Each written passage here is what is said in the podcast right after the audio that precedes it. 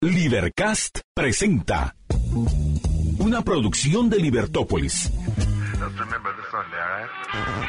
Día a día encontrarás los episodios de las emisiones correspondientes a nuestros programas.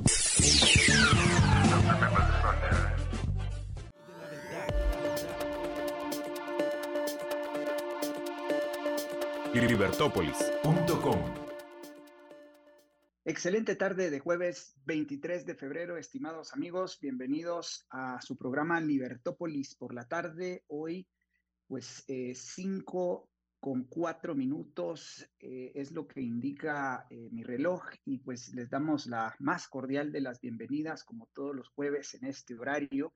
Un, un servidor, Jorge David Chapas, quien les acompaña en este programa, en esta hora en la que comenzamos, pues, uno de los programas, una de las productoras eh, de programas de opinión, pues eh, más importantes de Guatemala, Libertópolis, con todo nuestro staff de conductores y directores, quienes eh, con el mejor afán, con el mejor anhelo de compartir con ustedes la realidad, es decir, la verdad en materia de temas políticos, económicos, sociales, empresariales, culturales, y siempre pues con el ánimo en este programa en particular de eh, no solo compartir con ustedes un análisis eh, y una opinión sobre eh, los diferentes temas que ocupan nuestro día a día en materia política, económica, educativa, de medio ambiente, que son los temas que a mí en lo particular más me gustan,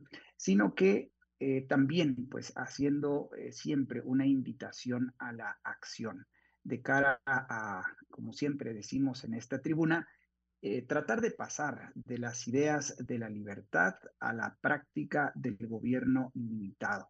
Esa transición, evidentemente, que necesita del concurso de todos aquellos que, eh, eh, todos aquellos que eventualmente tenemos pues el interés de eh, que nuestra Guatemala cambie, cambie y para bien. Por supuesto que, pues como digo, esa transición requiere de eh, pasos inteligentes, pasos eh, que sean sensatos y en la dirección correcta, ¿no?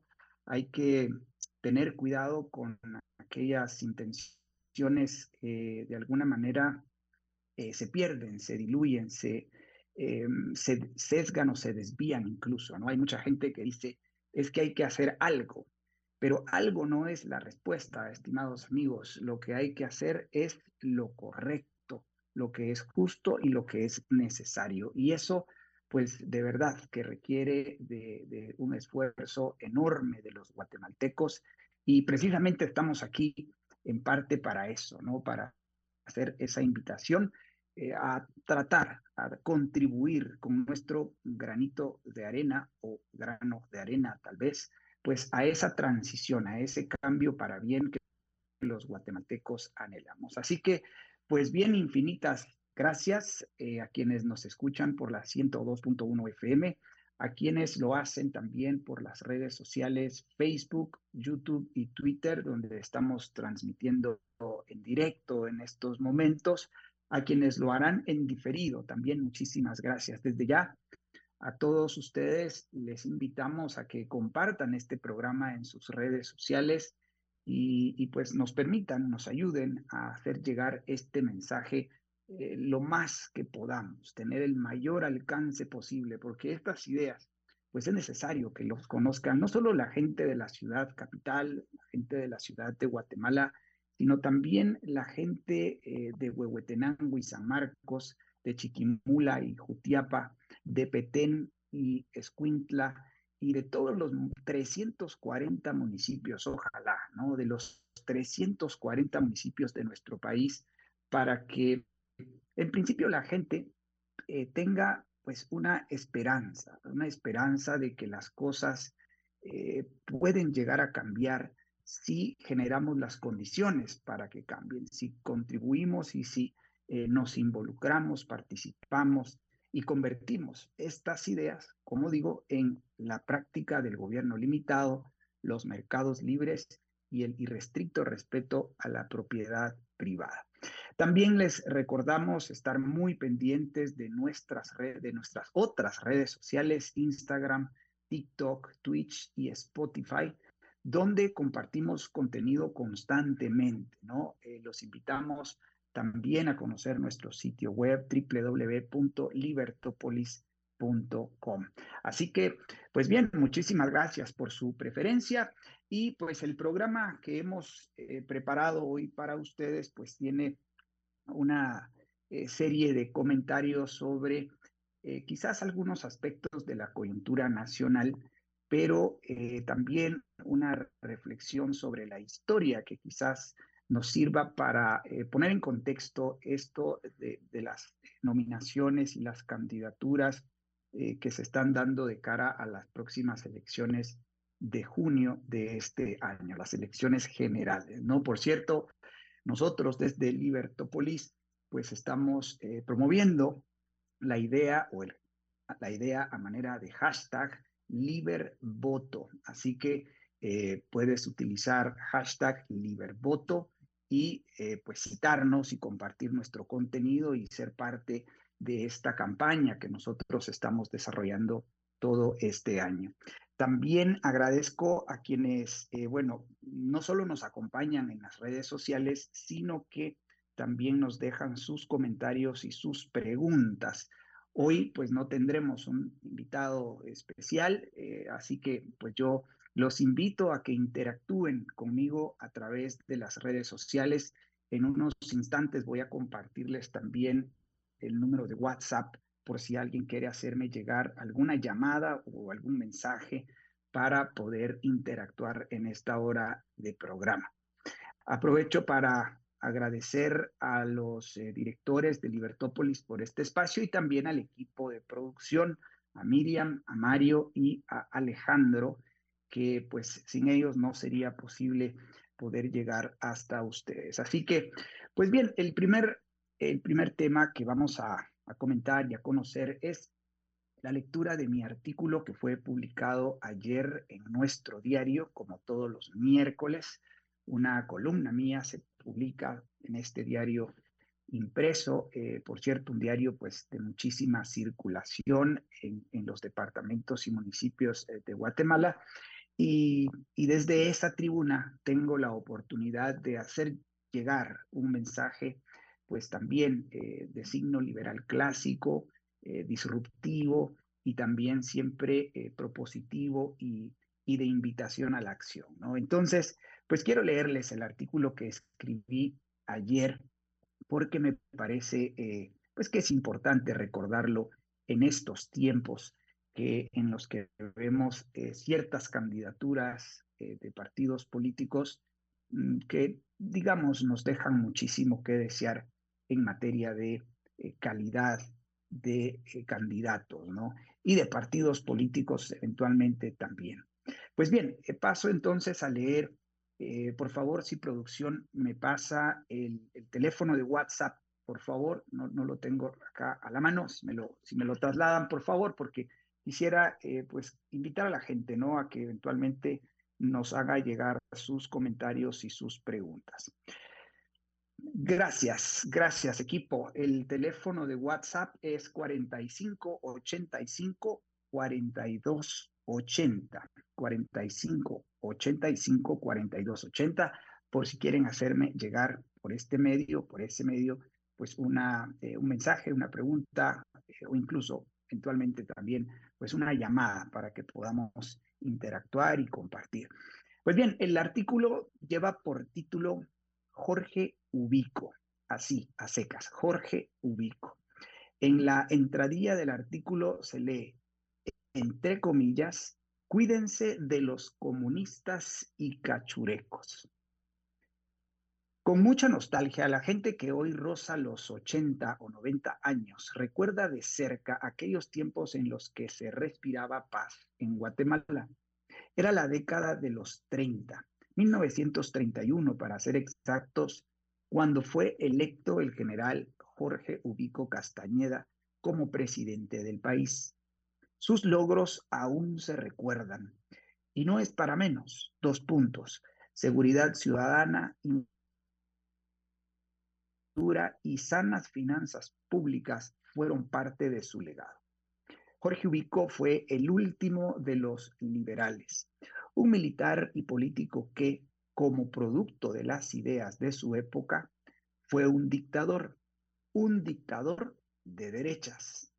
Como tal, y no sin errores, ofreció a los ciudadanos de su época un sistema muy cercano al gobierno ilimitado.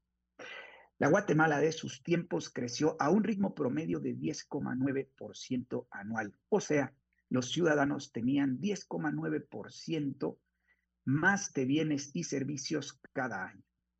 La obra pública que construyó aún se conserva en pie, de buena calidad y con alto valor estético. Abro paréntesis. Veas el Palacio Nacional, el Palacio Legislativo, el puente Tamazulapa y el edificio de correos. Su política fiscal y monetaria fueron sencillamente impresionantes. Dos puntos. Redujo salarios a funcionarios públicos, ganando su apoyo político con pagos en dinero metálico. No imprimió dinero a capricho, evitando la inflación, entre paréntesis, subida de precios. Y fue el primer y último presidente en la historia que pagara la deuda pública.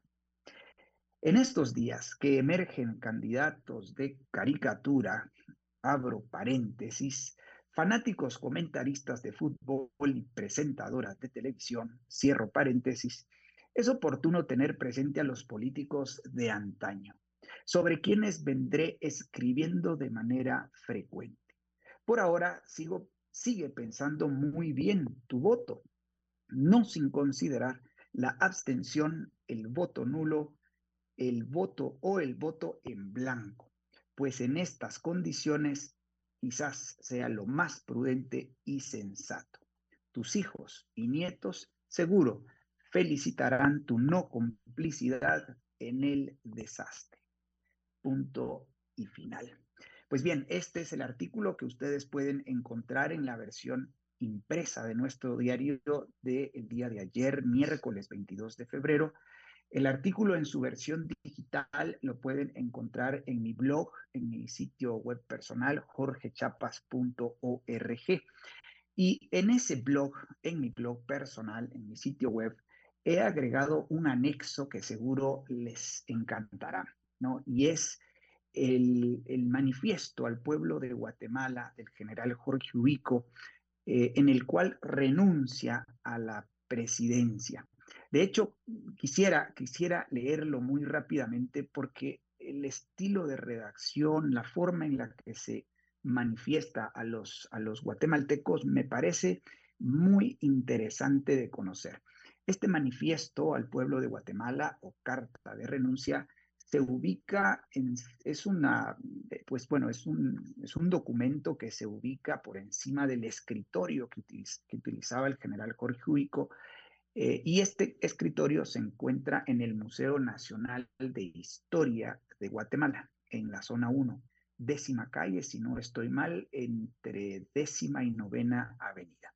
Pues bien, se los leo rápidamente porque vean qué interesante está eh, esta forma de, de, ver y de despedirse, en este caso, del pueblo de Guatemala. Manifiesto al pueblo de Guatemala. El día de hoy presenté a la honorable Asamblea Legislativa la renuncia del cargo de presidente de la República. La presenté con carácter irrevocable. Volveré así a la vida privada, después de consagrar al servicio del país mis energías y experiencia en la vasta labor de dirección de un gobierno de orden y progreso. Me retiro del poder dejando tras de mí una obra realizada, que si no llena ni hubiera llenado nunca a colmar mis aspiraciones de guatemalteco, es prueba no refutable del amor que como ciudadano profeso a mi patria y del cuidado que le dediqué como gobernante. Jamás mis antecesores tuvieron que hacer frente, como yo, a una época tan preñada de dificultades y peligros. Y me satisface poder asegurar que los que juzguen mi actuación hoy y mañana con espíritu ecuánime y sereno ajustarán su veredicto a la medida de mis pretensiones. Un movimiento que empezaba a tomar caracteres de violencia, iniciado y proseguido hasta ahora por una minoría de los habitantes de la capital, me llevó a la decisión de resignar el mando, pues a pesar del pequeño número de quienes se revelaron como descontentos del régimen gubernativo, es manifiesto en las peticiones que ellos me dirigieron su deseo principal y unánime de que renunciara al ejercicio de la presidencia. Así lo hice enseguida, sin dudas ni vacilaciones, porque en ningún momento del lapso de mi mandato abrigué el propósito de afirmarme en el poder contra la voluntad de mis connacionales. Al cesar en las fatigas y sin sabores del elevado cargo que acepté en cumplimiento de un deber de ciudadano, hago expresa mi gratitud para el pueblo leal que estuvo a mi lado en circunstancias prósperas y adversas. Lo mismo que para los funcionarios y empleados que me prestaron meritoria ayuda. Y formulo votos muy sinceros por la aventura de mi patria y la armonía entre mis conciudadanos. Guatemala, primero de julio de 1944 firma Jorge Ubico. Bien, el general Jorge Ubico eh, renuncia justamente un primero de julio, eh, no lo hizo un 30 de junio, evidentemente, porque el 30 de junio, eh, algunos años antes, tal vez unos 70 años, poco menos de 70 o poco más de 70 años antes, un 30 de junio de 1871, pues los liberales deponían el régimen conservador de los 30 años, ¿sí?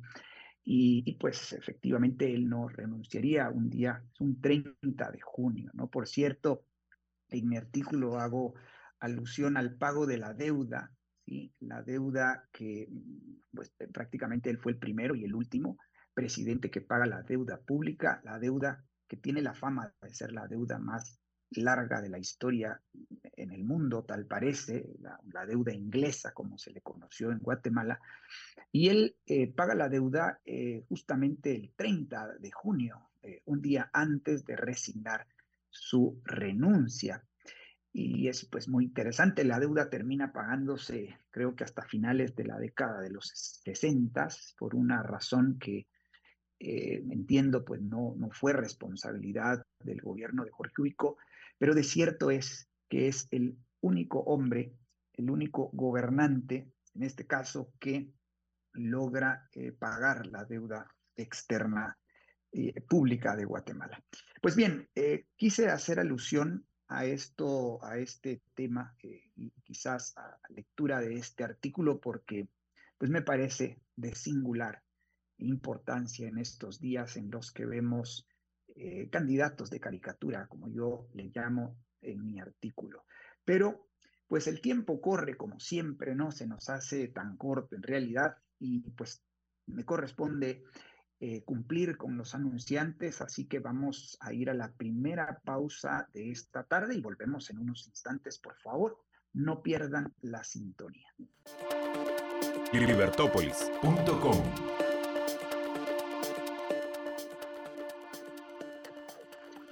Las donaciones para apoyar a la población afectada por el terremoto en Turquía pueden hacerse a través de la siguiente cuenta bancaria que se ha activado por la Embajada de Turquía en Guatemala. Banco Industrial Asistencia de la Embajada de Turquía.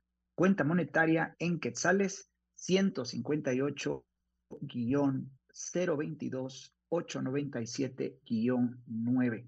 Repito, 158-022-897-9.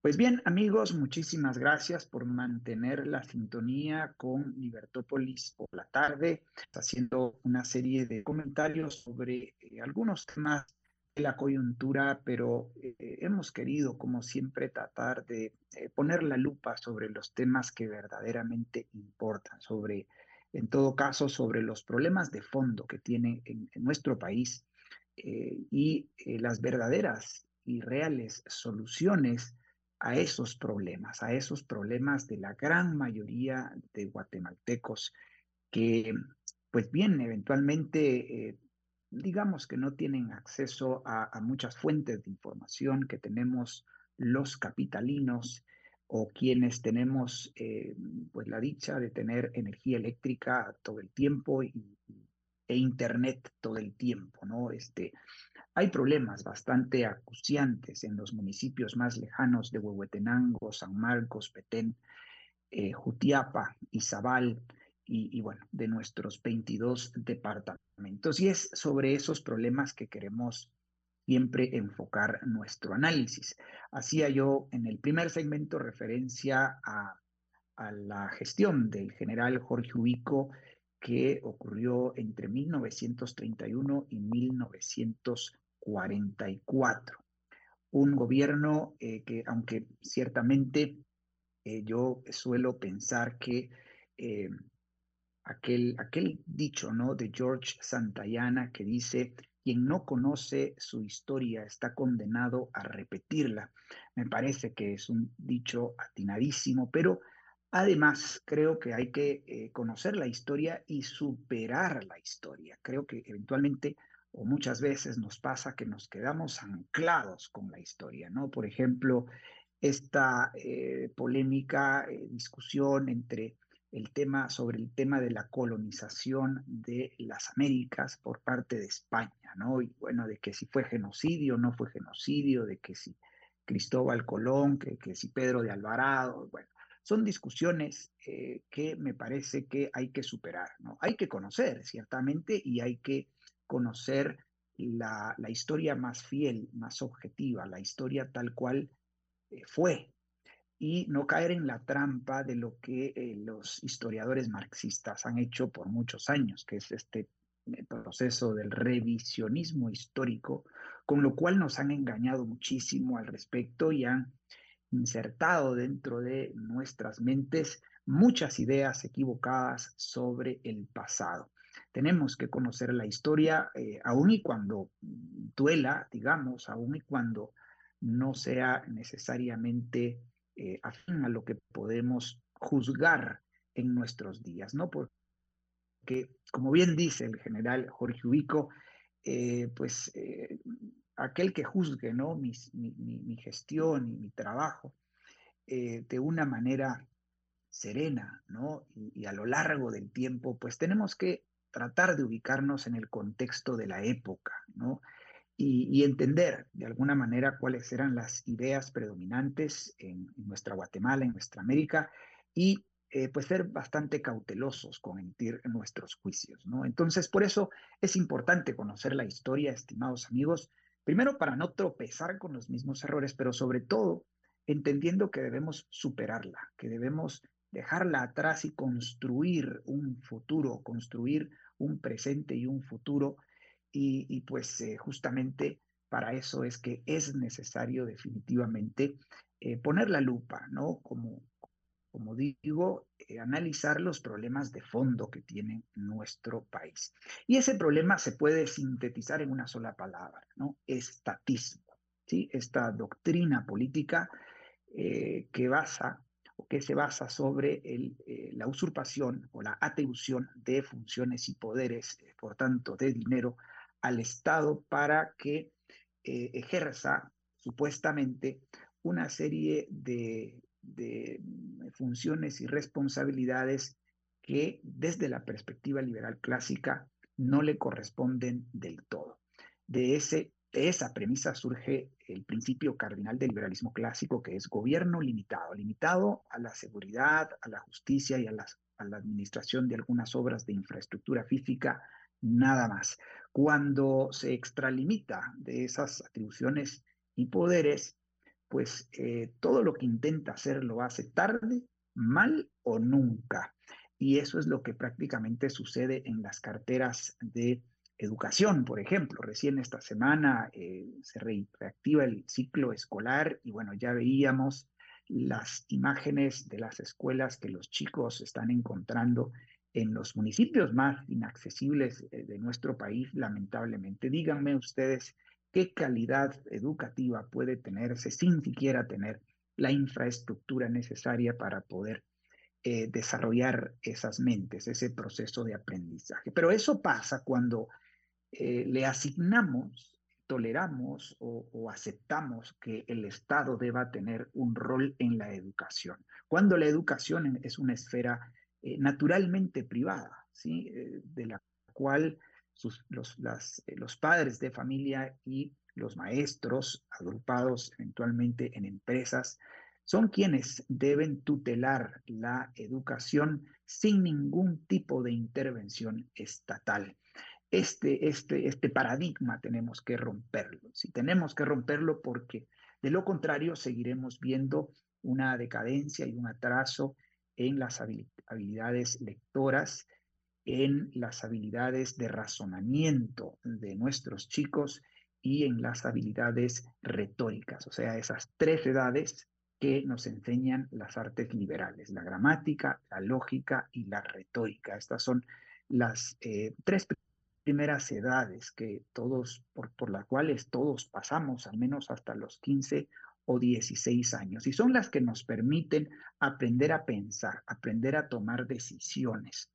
Y luego, pues evidentemente, después de 70 años, 77 años, precisamente a partir de 1945, cuando eh, es electo el presidente eh, Juan José Arevalo, que por cierto sobre él también pienso escribir. Bueno, desde entonces, desde el presidente Juan José Arevalo, eh, socialista, sí, bueno, bien socialista, ¿no? Él pregonó algo que él llamó socialismo espiritual.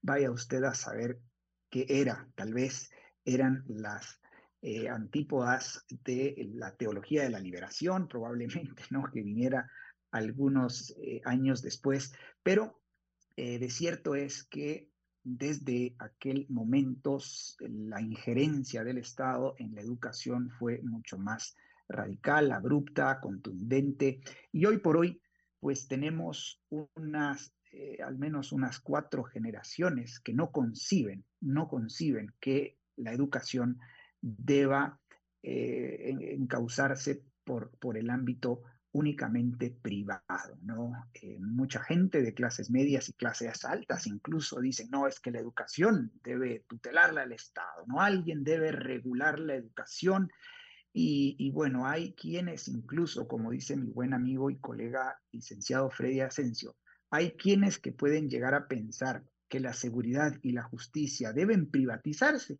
antes que la educación y la salud deban privatizarse, ¿no? Y bueno, valga decir eh, eh, eh, malas palabras, entre comillas, porque cuando uno habla de privatización, tal parece que incluso hasta la gente que se dice de derechas le ofende, ¿no? Este, esta, palabra, esta palabra de privatizar. Pero bien, esto pasa precisamente porque nos ha adoctrinado en el estatismo, en esta doctrina política perversa que produce desorden, injusticia, opresión y por tanto falta de prosperidad económica. Eh, a este respecto, quiero hacer alusión a un hilo de Twitter eh, que ha lanzado el profesor Alberto Mansuetti, eh, arroba Mansuetti Alberto, para quien quiera seguirle y conocerle. Pero es interesantísimo el hilo de Twitter que el profe, como decimos eh, cariñosamente, conocemos, se ha lanzado sobre eh, un título, ¿no? El título que le ha puesto es Cuba o Haití, ¿sí? Mucho se habla, dice el profe, de la cubanización de nuestros países, ¿no? Dice él, dice el cierto es que las izquierdas nos quieren llevar a Cuba, ¿sí? O nos quieren eh, nos quieren llevar a, hacia el momento que está llevando Cuba, ¿no? Y a ese fenómeno se le ha dado por llamar la cubanización. Pero hay una oposición, por lo general, lo que nosotros llamamos la derecha mala, una derecha mala que es estatista y mercantilista, que no solo se restringe únicamente a ciertos partidos políticos que se dicen de derecha en el Parlamento y que se dicen de oposición en el Congreso, pero eh, también organizaciones civiles eh, y hasta personas incluso que eh, pues se dicen de derecha Y lo que dice el profe es que este grupo, esta, este segmento, esta facción, esta derecha mala, no, no nos quiere llevar a la cubanización, ¿sí? ciertamente, pero nos está llevando a lo que él llama la haitización en relación a Haití. Pues bien, eh, Cuba ya sabemos qué es lo que es. Cuba es, pues básicamente, la expresión máxima de la aplicación del socialismo puro y duro. Sí, eh, pues un, completo, una completa carestía, desabastecimiento, pérdida eh, total del sentido de ciudadanos, ¿no? Bueno, ya sabemos la, condición de Cuba, un, régimen tiránico, ¿sí? tiránico de izquierdas, muy diferente a una dictadura de derechas, que fue precisamente la de el general Jorge Ubico.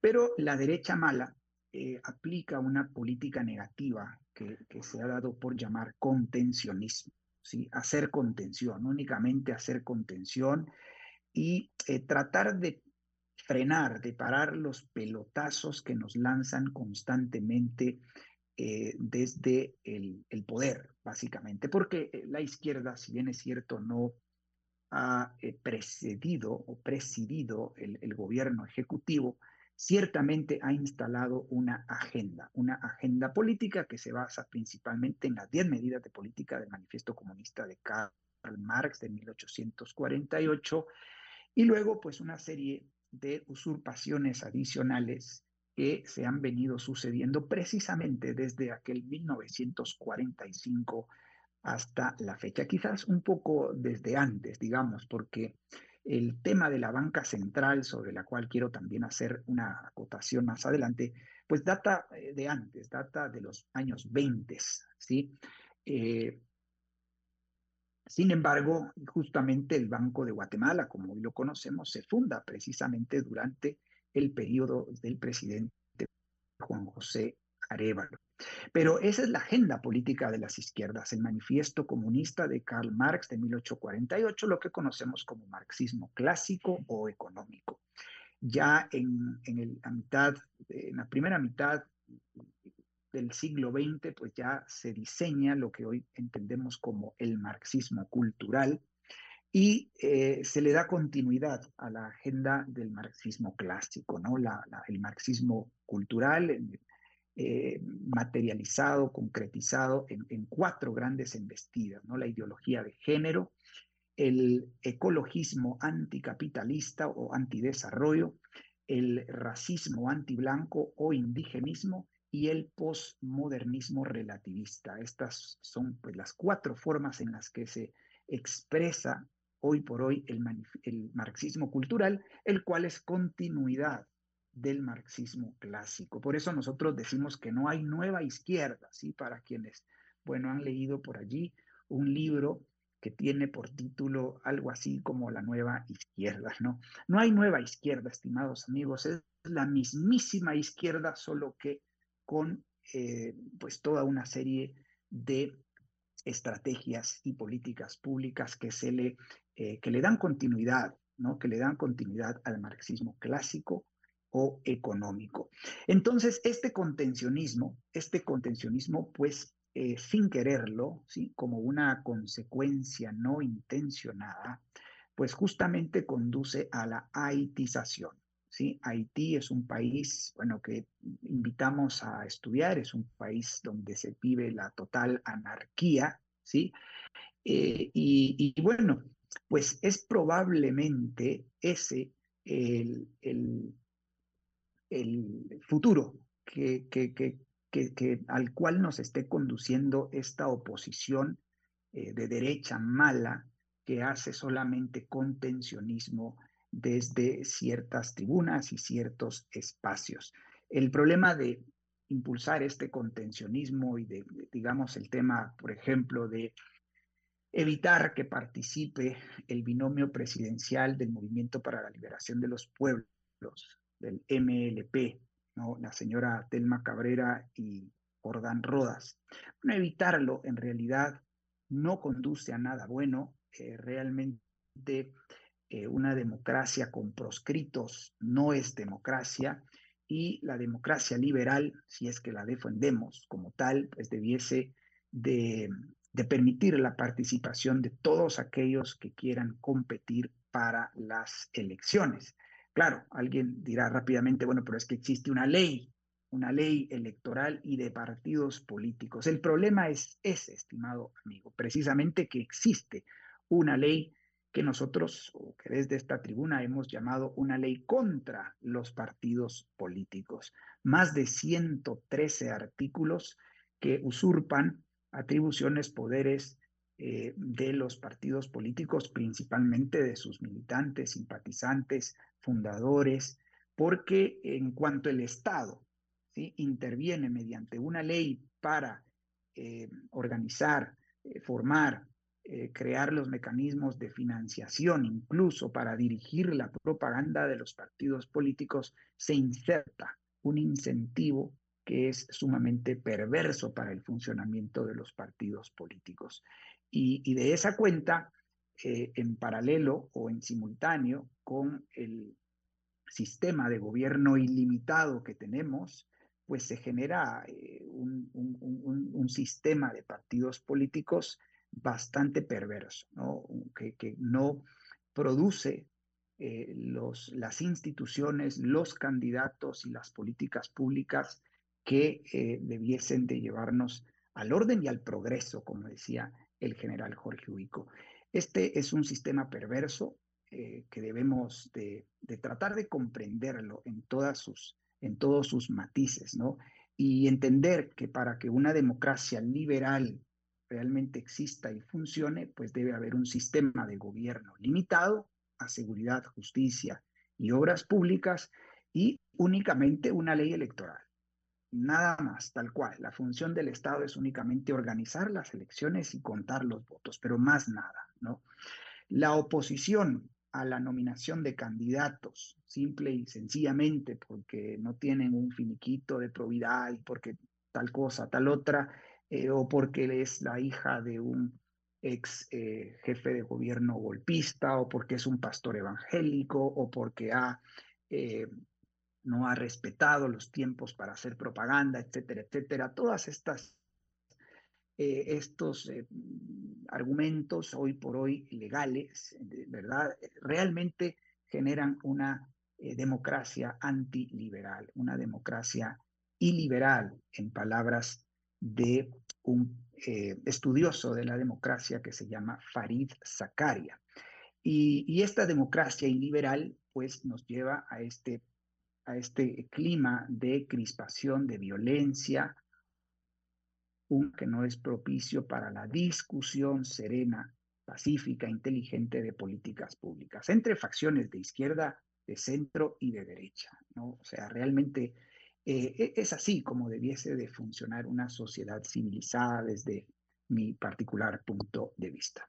Pero bien, vamos al segundo corte de la tarde, estimados amigos, por favor, no pierdan la sintonía porque volvemos al tercer y último segmento. Libertópolis.com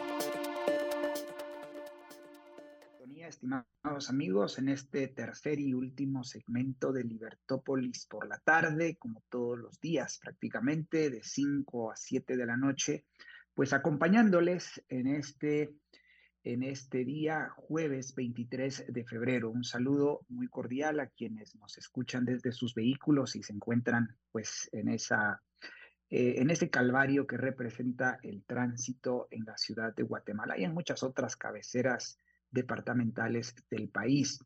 Como siempre lo recomendamos, mucha paciencia, prudencia, caridad, por favor, con eh, los otros eh, pilotos, ¿no? Esto es muy importante para que en principio lleguen, lleguen sanos y salvos a sus hogares y con sus familias.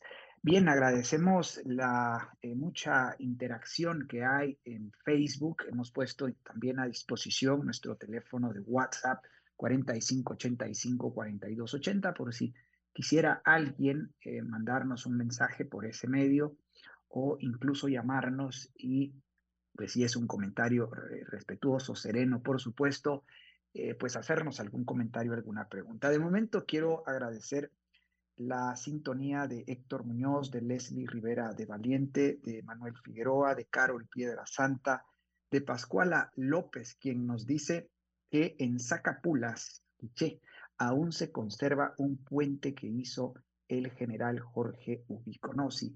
En realidad, bueno, yo menciono en, en mi artículo el puente Tamazulapa en el departamento de Jutiapa, Asunción Mita, si no mal estoy.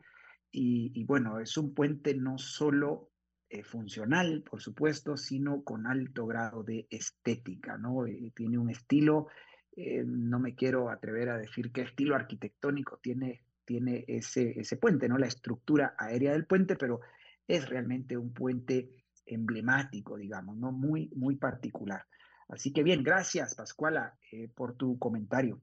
Eh, Carol Piedrasanta también confirma que eh, su abuelita y sus papás hablaron siempre muy bien de Ubico, ¿no? Si se conoce, por ejemplo, el tema de la seguridad tan anhelada en estos tiempos, cuando, aunque para algunos de nosotros en la ciudad de Guatemala, en la ciudad capital, no parezca ser un tema tan grave, realmente es, eh, es una situación muy grave la que pasan los guatemaltecos en muchos municipios y departamentos del país. El tema de la delincuencia y de la inseguridad en realidad es un problema que está a la orden del día y que de alguna manera se eh, solapa, eh, sí, con otros supuestos problemas, como por ejemplo no sé, la nominación de candidatos del MLP. A ver, ese no es un problema realmente serio. Eh, aquí en la ciudad de Guatemala se hace serio y rápidamente muchos se rasgan las vestiduras con tal de que pues no se les permita participar. Eh, nosotros los liberales clásicos debemos de ser conscientes de que a las izquierdas se les debe derrotar en las urnas, estimados amigos, y luego no buscar subterfugios, pretextos, excusas para decir, ah, ve con qué razón perdimos, ¿no? Eh, rápidamente el tema del fraude electoral anticipado o supuestamente consumado es el mejor pretexto, ¿no? La, ese pretexto típico de el árbitro tuvo la culpa, ¿no? Yo no, sino fue el árbitro, ¿no? Yo creo que es una pues, postura bastante mediocre porque la derecha buena, que lamentablemente no está en el espectro político, pues debe ser capaz de poner eh, eh, una, un proyecto político de transición de sistema, ¿no? de cambio del sistema estatista predominante y vigente al sistema de capitalismo liberal, donde no existen privilegios económicos ni tampoco privilegios sociales. Pero en todo caso, perdón, eh, Carol Piedrasanta nos, nos dice que eran otros tiempos, no habían robos, como, como ahora, ¿no? Bueno, o él dice, él no robó. Bien, sí, fue un presidente que administró muy bien las finanzas públicas, eh, hizo algo muy eh, sensato que yo creería que nadie nunca más ha hecho, o tal vez nadie nunca antes hizo, que fue manipular artificialmente el dinero ¿sí? Eh, y esto pues ha venido sucediendo en los años y en las décadas recientes, cada vez de manera más constante. En el año 2020, con el pretexto de la pandemia, se emitieron artificialmente 10 mil millones de quetzales. El movimiento Semilla fue uno de los eh, partidos de izquierda más eh, más insistentes en esta política pública de manipulación del dinero y, hoy en día el Banco Central, el Banco de Guatemala, pues manipula eh, casi eh, regularmente ya las tasas de interés, los tipos de cambio. Eh, recientemente acaban de subir, entiendo, otros puntos, no recuerdo muy bien si fueron 25 puntos en las tasas de interés, con lo que intentan de alguna manera eh, frenar la inflación, pero esto es un fenómeno inevitable. La inflación es una, es una política monetaria, estimados amigos. La inflación no es precisamente el incremento generalizado en los precios, sino más bien es el incremento de la masa monetaria. Esta es una decisión política. Y este incremento de la masa monetaria conlleva inevitablemente al incremento de los precios de manera general. Por supuesto que hay fenómenos externos, ¿no? exógenos, que eh, contribuyen al alza de los precios, eh, de todos los precios, de, todos los bienes y servicios prácticamente, y ese es un problema de fondo que está padeciendo Guatemala. La Guatemala eh, profunda, dirán algunos, dirán algunos en otros tiempos, ¿no? Esa Guatemala que, como digo, pues se ubica en los municipios de Soloma, de San Juan Ixcoy, de Quesaltepeque, de Jocotán y Camotán, de la Nueva Concepción en Escuintla, de la Libertad y San Pancho allá en Petén. Bueno, esa gente está sufriendo justamente estos problemas que son los problemas de fondo. Y pues bien, hay muchos otros comentarios eh, de Virginia Martínez, muchas gracias Vilma Moreno que nos sintoniza desde Estados Unidos. Y em, pues bien, eh, hay muchos otros, ¿no? Eh, al, Arturo González también y Freddy Escobar. Muy, muy buenas tardes. Gabriel Ortega también nos escucha. Muy buenas tardes a todos y, realmente muchísimas gracias por su sintonía. Ya, pues poco a poco el tiempo se acaba y lo que queremos eh, eh, decir para terminar este programa, estimados amigos, es que no debemos evadir la responsabilidad y la necesidad de las reformas de fondo. ¿sí? Quizás si se quedasen con este mensaje sea lo más, eh, lo más útil, lo más necesario. ¿no? no debemos evadir la necesidad, la urgencia de hacer las reformas de fondo. Reformas que básicamente se pueden sintetizar en tres grandes políticas públicas. Privatizar, desregular y abrir los mercados a la competencia en todas las esferas eh, en todas las esferas, en al menos cinco de las esferas más importantes, la esfera política, la esfera de la economía y las finanzas, la esfera de la educación, de la atención médica y del sistema de jubilaciones y pensiones. En materia política debemos reducir el tamaño del Estado a fin de que se concentre únicamente en la seguridad, en la justicia y en las obras públicas. Para esos fines no son necesarios más de 20 impuestos. ¿sí? Es necesario únicamente un solo impuesto, un impuesto universal, uniforme único, ¿sí? un, eh, impuesto que pueda recaudarse a nivel municipal y eh, pues prácticamente un muy simple, ¿sí? en el cual se pueda grabar el consumo, una especie de IVA básicamente. Y pues este es un impuesto justo porque quien más consuma es más pagará impuestos. Esto incentivaría el ahorro y, comenzaría ese círculo virtuoso del crecimiento económico, el cual tiene su punto de partida precisamente en el ahorro y no necesariamente en el consumo. Descentralización, es decir, eh, autonomía legal, funcional y fiscal, es parte de las reformas de fondo en materia política que son necesarias y, por supuesto, la verdadera, real y completa privatización de los partidos políticos. Eso implica derogar eh, alrededor de 113, 110 artículos de la ley electoral y dejarla únicamente como tal, ley electoral.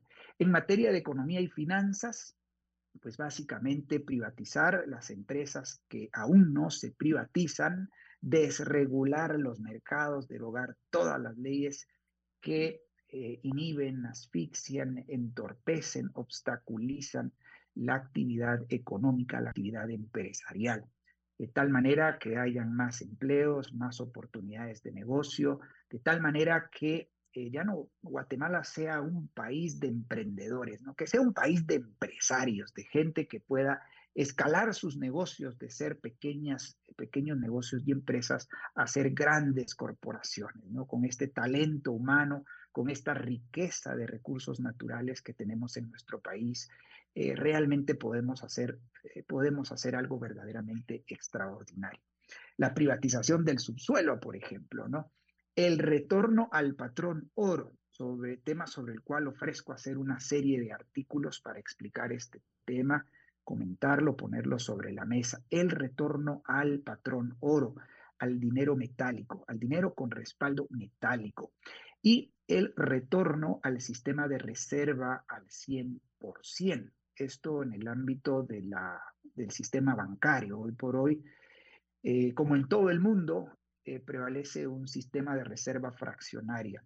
Genera una serie de, privilegios en sí mismos y una serie de efectos muy perjudiciales para los ciudadanos.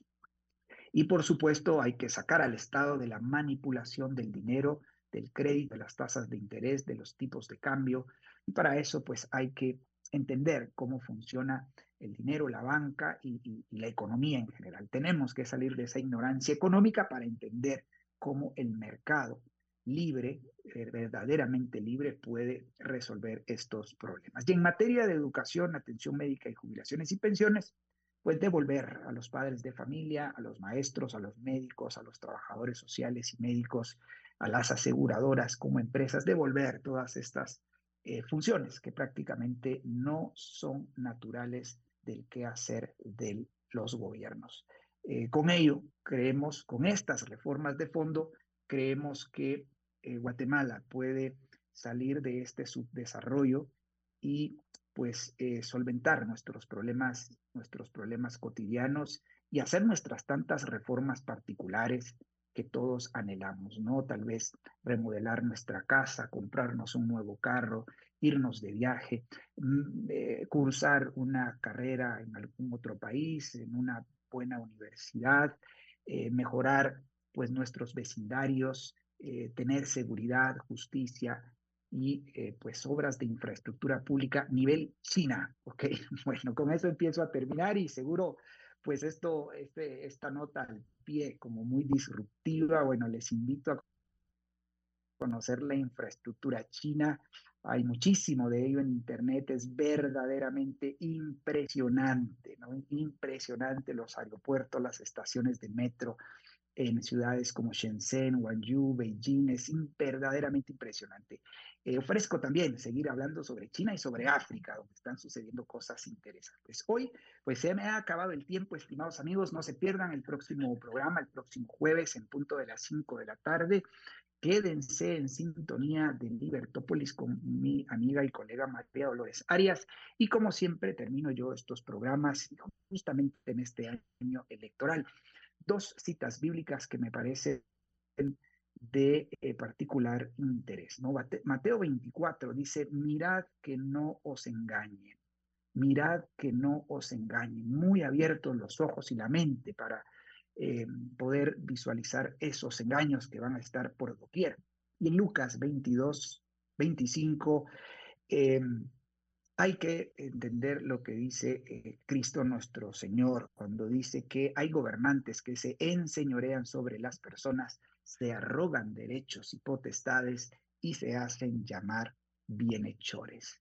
Mucho cuidado con este tipo de politiqueros porque abundan hoy en día. Así que a pensar su liber voto. Muchas gracias y hasta la próxima.